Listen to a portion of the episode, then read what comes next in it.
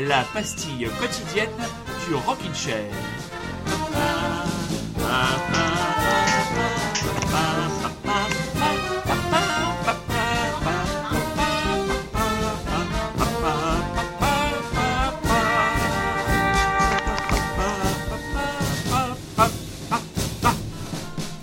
Voilà. T'as fait quoi comme instrument aujourd'hui? J'ai pas reconnu du tout. hein.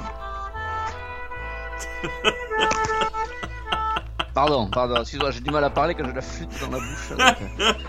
euh. C'était donc, En qu'est-ce fait- que c'était de la flûte traversière, bien La sûr. flûte traversière. Alors, ce que vous ne savez pas, c'est qu'en fait, vous connaissez son prénom, Rémi. Mais en fait, Jean, Eh oui. Jean- c'est Rémi Brica. Souvenez-vous de Rémi. Brica, celui qui avait un pigeon qui ne lui chiait pas sur l'épaule et qui pouvait jouer de tas d'instruments en même temps, habillé tout en blanc. Alors, c'est c'est très bizarre quand vous êtes chez lui parce que il se balade toujours avec une grosse caisse sur le dos. Hein Euh, il est, il est- il est Oui, tout tout content, à fait, puis- mais oui, sinon je suis, dé- dé- je suis déséquilibré. il est totalement déséquilibré et dès qu'il est heureux, il y a des feux d'artifice, euh, des feux de Bengale qui se mettent, euh, qui se mettent en marche. Bon, euh, donc, euh, en ce moment, il se sert un petit peu moins de son costume. Voilà, retrouvons un petit peu de sérieux. Bonjour, bonjour, très chers auditeurs, ou bonsoir. J'espère que vous allez bien. Bienvenue dans un nouveau numéro du Rikiki. Mon Rémi, tu vas bien? Très très bien, écoute petit point météo, euh, il fait beau, euh, Et- le soleil est là, il y a un petit, une petite brise qui permet d'aller dehors sans se mettre à l'ombre, Ah. c'est fort agréable, mais il Ah. faut quand même travailler parce que... voilà. Ah, c'est parfait, c'est pas. Ah oui, toi,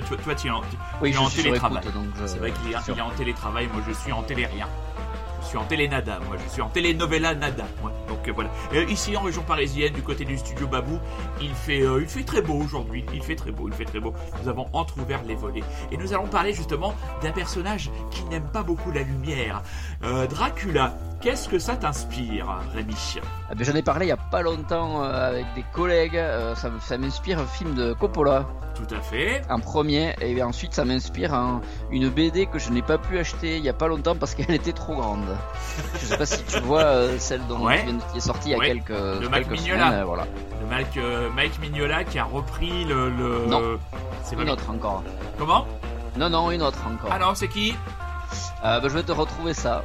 Ah C'est moi qui dis quoi. Alors, oui, vous l'aurez compris, très chers amis, nous allons parler du Dracula de Francis Ford Coppola et globalement de l'œuvre de, l'œuvre Dracula. Est-ce que tu as lu le roman de Bram Stoker? Et ben il est dans ma liste de, de- de livres à lire, je n'ai Ah. pas lu encore, et la BD dont je parle est de Georges Bess. Ah d'accord, très bien, très bien, très bien. Alors moi je te conseille déjà vivement la lecture du roman de Bram Stoker, qui est vraiment très très bon.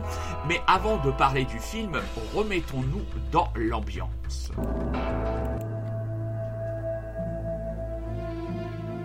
C'est d'ici que se déroula l'effroyable et révoltante histoire du prince Dracula et de la femme qu'il aimait. J'ai traversé les océans d'éternité pour vous trouver.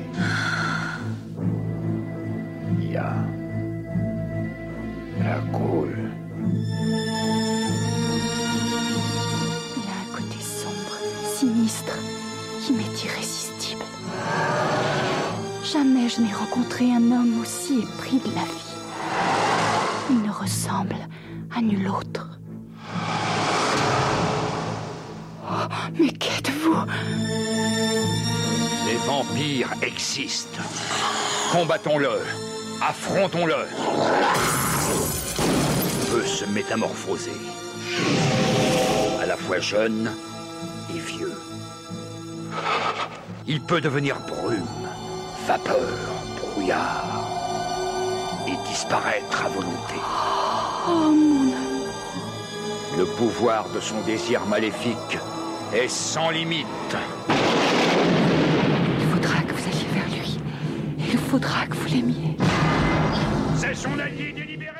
Est-ce que tu avais eu l'occasion de voir le film? Est-ce que tu l'as déjà vu? Eh ben figure-toi que j'avais eu l'opportunité de le voir même à sa sortie au cinéma, donc je crois que c'était en 93 ou 94 par là, donc j'étais vraiment pas grand et on peut dire qu'il m'avait 1900 marqué. 1992. Voilà, Oh, ah oui, 1992. d'accord. Le, temps qu'il arrive dans les Landes, 93. Qu'il est bête celui-là.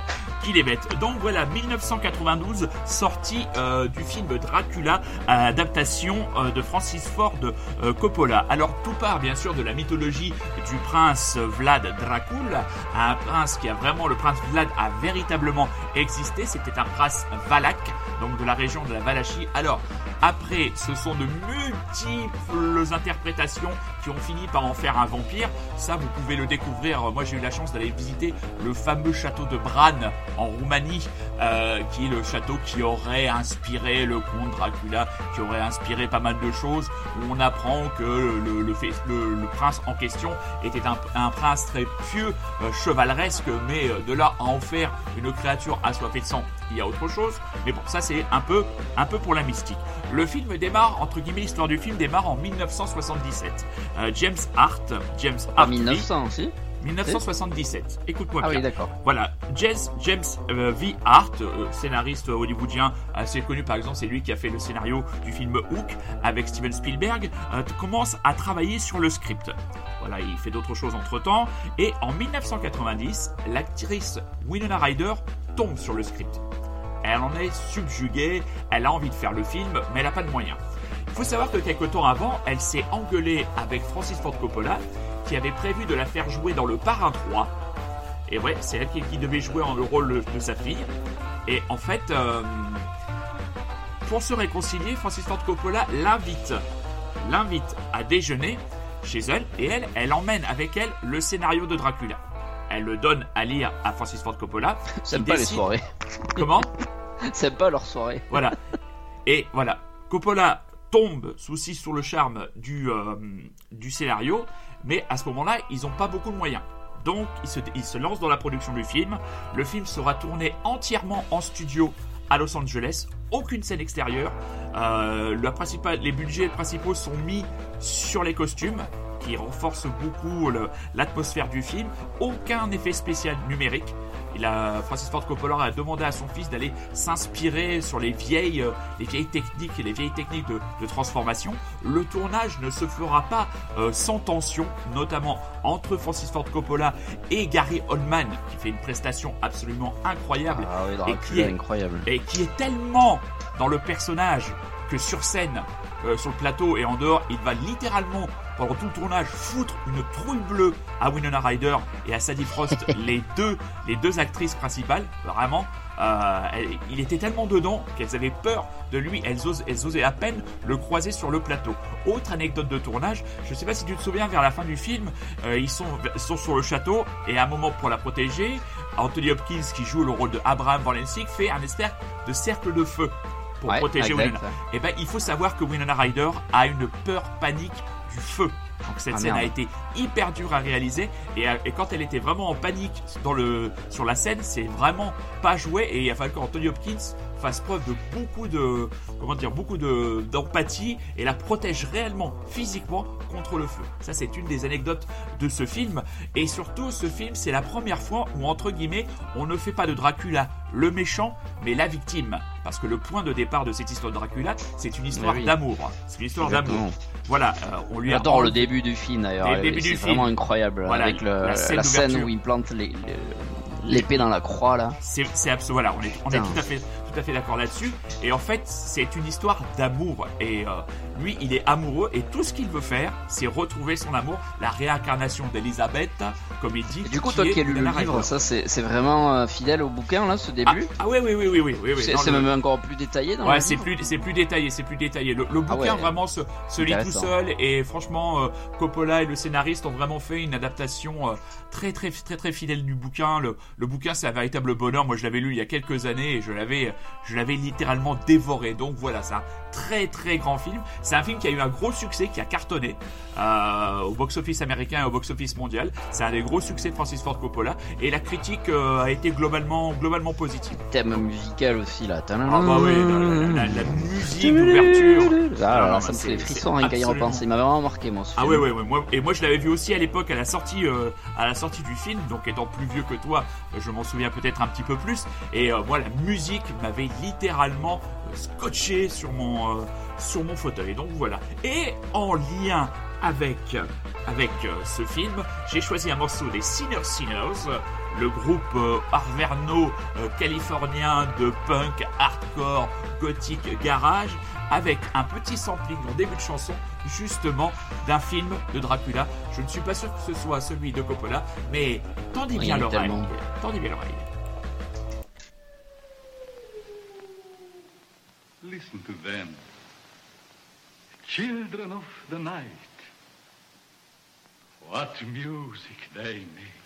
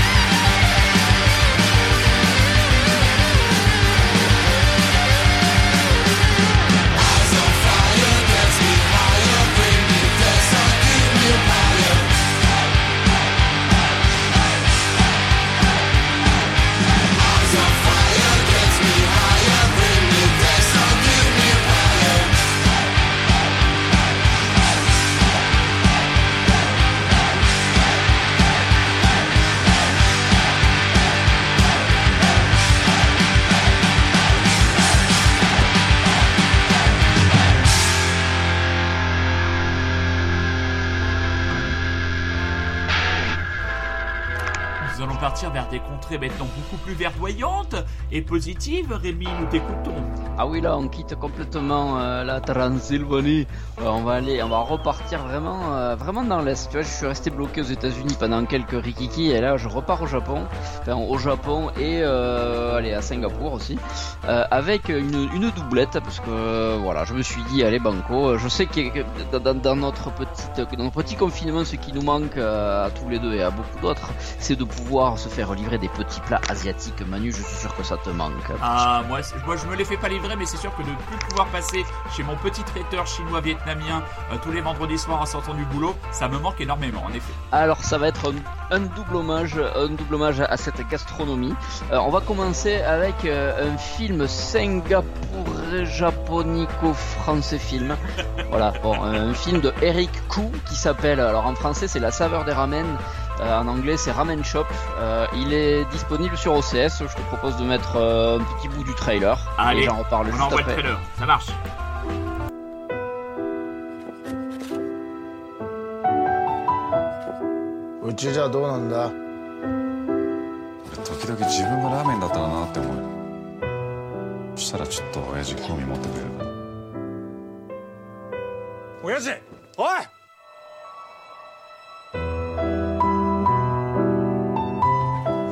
Parents are gone. I found my mother's old diary.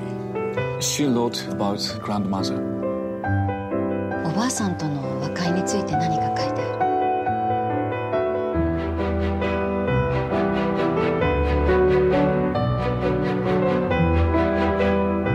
マサ donc euh, on n'est plus vraiment dans le même délire que le conte de Dracul. hein, Ah non, on est loin, là. l'entendre. On est plutôt dans une veine, euh, on va dire, assez... ouais, je vais te raconter l'histoire, plutôt c'est beaucoup plus simple. C'est l'histoire de Masato, qui est donc au Japon et qui travaille avec son papa dans un restaurant et il est chef ramen. Enfin voilà, ils sont spécialisés dans les ramen. Et alors il a une relation avec le père assez compliquée, le père a l'air très très distant et, euh, et, euh, et il décède euh, au début du film, hein, je ne spoile pas. Il décède au début du film et du coup Masato se retrouve tout seul parce qu'on comprend que la maman est aussi partie depuis, euh, depuis longtemps. Et on comprend aussi que la maman vient de Singapour alors que le papa est japonais. Ah. Donc ce que va faire notre petit Masato, enfin notre jeune Masato qui a quand même, euh, je pense, 25 ans dans le film, eh bien, il va trouver un petit carnet que, que gardait son papa euh, un petit peu en, en cachette, dans lequel il y avait des photos, il y avait des notes, et euh, il, il commence à comprendre un petit peu les origines de sa maman à Singapour. Donc il va se, se mettre dans l'idée de retrouver un petit peu ben, sa famille de Singapour, d'aller retrouver un petit peu les origines, ses origines en fait quelque part. Et donc il part à Singapour pour essayer de repartir sur les traces de sa famille et tout ça couplé avec un amour de la cuisine et avec un amour de, la façon de faire des ramen, parce qu'il y a des, y a des milliers de façons de faire des ramen, peut-être même autant de façons qu'il y a de chefs qui en font. Euh, voilà, donc c'est une histoire vraiment très belle. C'est un film vraiment doux, très agréable, euh, qui donne faim parce que tu vois quand même souvent les gens cuisiner. Euh, quand t'aimes en plus les ramen, je peux te dire que tu vas saliver, t'as intérêt à préparer euh, du sopalin, et euh, voilà. Euh, voilà. Alors il n'y a pas des les acteurs, moi je, franchement je ne les connais pas. Je peux juste te dire que le film c'est de Eric Koo. Je me suis renseigné et j'ai vu le mec, il a 50 ans et il a déjà fait 35 films. Voilà. Ouais. Donc le Et mec est prolifique. Alors j'ai une question. Euh, Est-ce que tu connais le coût du film? Ah, le coup du film. Très très bon ça. Ah, n'est-ce pas? bon, non. Une- Un podcast tout le signe de l'humour sponsorisé par Didier Gustin. Donc euh, voilà. Donc euh, ça c'est la première partie de mon intervention. Parce que je sais que t'aimes bien les imitations aussi. Hein. Euh, ne fais pas une imitation asiatique parce que là on pourrait avoir des problèmes avec euh, la Ligue des euh, Chinois de France. Ça c'est la première partie de mon intervention, je te le conseille Manu, Euh, bien. ça passe sur OCS, je pense que ça arrivera très bientôt sur euh, Canal et compagnie. D'accord. Le film a eu une bonne réception, il est sorti il y a un an, et voilà. Ouais. Ramen Shop ou Le Saveur des Ramen. Et ensuite, car... Eh ben, il fallait quand même reparler d'un grand, euh, d'un grand du manga dont j'ai parlé il y a quelques, quelques rikiki maintenant. C'était euh, Taniguchi, Jiro Taniguchi. J'en avais parlé à travers, lorsque j'avais fait un podcast où j'avais parlé euh, bah, de l'hommage au papa. Et j'avais parlé d'un manga qui s'appelait, euh, de- putain, j'ai oublié le nom, dis donc. Ah, Oh là c'est là, un j'ai vraiment manga, honte. Manu, mais tu as dû le retenir, toi. Non. Eh bien, c'est pas grave, ça me reviendra. C'est quartier lointain, bien entendu. Quartier lointain. En plus, je l'ai, je l'ai sous le coude, là, c'est n'importe quoi. Donc, Jiro Taniguchi, un mec aussi très, très, très, très, très prolifique. Genre, j'y reviendrai, je pense, au moins une troisième fois sur Oula. une autre série de mangas qu'il a fait. Mais là, on va parler du gourmet solitaire. Voilà, tu vois, t'as saisi un petit peu la thématique de la chronique. Oui. Euh, le gourmet solitaire, qu'est-ce que c'est? C'est un gros pavé, euh, on va dire, je pense qu'il y a 200-300 pages. Et là, on suit un, un représentant ou un commercial qui, qui voyage pas mal dans le Japon. Et euh, qui en fait, voilà, c'est c'est chapitré, t'as 19 histoires, et à chaque fois, ben, il arrive dans une région différente du Japon, donc il te présente un peu, il te dit voilà, là je suis là, il est, il est très nostalgique, il, c'est souvent des, des bulles, c'est dans sa tête, nana, il se rappelle des choses, et il couple ça avec tout le temps un amour de la bouffe, c'est-à-dire qu'à chaque fois il s'arrête pour manger, il a toujours envie de goûter des choses différentes, donc à chaque fois, tu as 19 histoires, 19 plats différents, 19 petites, euh, petites régions que tu ne connais forcément pas, enfin en tout cas, quand tu n'es pas japonais, ça te parle pas trop. Et voilà, ça s'appelle même, euh, le nom complet, c'est les rêveries d'un gourmet solitaire. Je pense que c'est encore plus euh, euh, symbolique de ce qu'est ce bouquin. Donc tu suis donc l'histoire de Goro. Voilà, moi franchement, je, je l'ai dévoré aussi. Ouais. voilà, j'en ai laissé quand même un petit peu parce que je me suis dit qu'un jour je le relirai probablement. Donc voilà, c'est le gourmet solitaire, c'est sorti, euh, je sais pas, il y a en 97 visiblement, et voilà, Ce c'est serait- du Taniguchi, Ce c'est un des très très très grands euh, du manga, euh, voilà. Ce moi, serait je- pas un certain Vincent I qui te l'aurait conseillé Ouais, alors celui-là non, mais il m'a conseillé la troisième série dont, dont je parlerai dans quelques, dans quelques Rikiki, qui est la série des Cétones. D'accord. Voilà, j'en dirai pas plus. Donc voilà, gourmet solitaire. Et donc dans solitaire, euh, ben, dans gourmet solitaire, il y a solitaire. Et fait. donc je me suis dit, je vais passer une chanson qui s'appelle Lonely. Oh oui. Voilà. Une, c'est une chanson de Steve Mason. Euh, Est-ce que ça te parle, Manu? Je pense que j'en ai déjà mis dans le Rockin' Chair. Non, que dalle. Alors, euh, Steve Mason, c'est un ancien membre du Beta Band. Donc un groupe euh, qui moi m'est très cher, donc tu, te- tu peux te garder tes ronflements, parce que moi je dis rien quand tu passes de la soupe, merci. Quoi Sauf si c'est la soupe passe- ramen, là Comment je ça Attendez, attendez, carton jaune là. Je passe moi de la soupe Mais carton, Carton jaune cacahuète, Carton votre jaune. tenue n'est pas réglementaire. Publicité pour M&M's, euh, notre sponsor. Carton jaune. Donc oui, voilà, le Beta Band, un des plus grands groupes écossais euh, de ces dernières années, fait qu'il n'existe plus. Mais bon, Steve Mason euh, est un membre qui en a échappé, qui en a fait, qui a fait pas mal de projets solo, dont euh, sous son nom, il a sorti pas mal d'albums. Euh, voilà, bon, c'est un morceau qui s'appelle Lonely, euh, donc je vais pas détailler parce que je sens que ça te fait ronfler. Tant pis pour toi. donc voilà, Steve Mason, Lonely, profitez-en. profitez-en bien. Merci Rémi. À demain. Et de rien, à demain. Très chers auditeurs, très chères auditrices, bonne fin de journée, bonne nuit, bon ce que vous voulez, et à demain pour un nouveau Rikiki. Et surtout, restez chez vous.